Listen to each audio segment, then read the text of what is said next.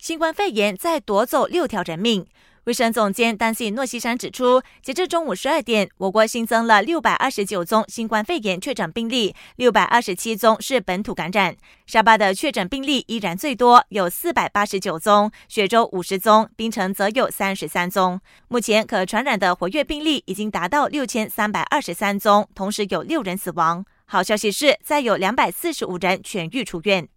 沙巴确诊病例每天都上百宗。大马卫生联盟 MHC 指出，与其他州属相比，沙巴的卫生专业人员和卫生机构明显比较少，呼吁卫生部向沙巴提供压倒性援助 （Overwhelming Assistance），控制州内的疫情。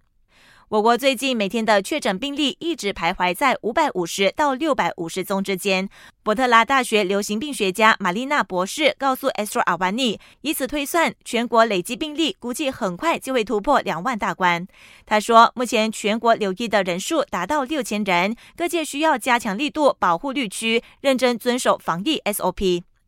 随着击打华林甘崩帕丹 Chemas 有二十五人确诊后，政府决定从后天起在当地落实有条件行动管制令 （CMCO），直到十月三十一号。网上最近流传一段语音信息，指一对母女共乘一辆轿车时，因女儿坐在副驾驶座，被指没有遵守人身距离，从警方那里接获了罚单。雪龙警方告诉中国报，根据国家安全理事会的 SOP，每辆车限制两人同行，不管乘客坐在副驾驶座还是后座，都不算违法。感谢收听，我是挺燕。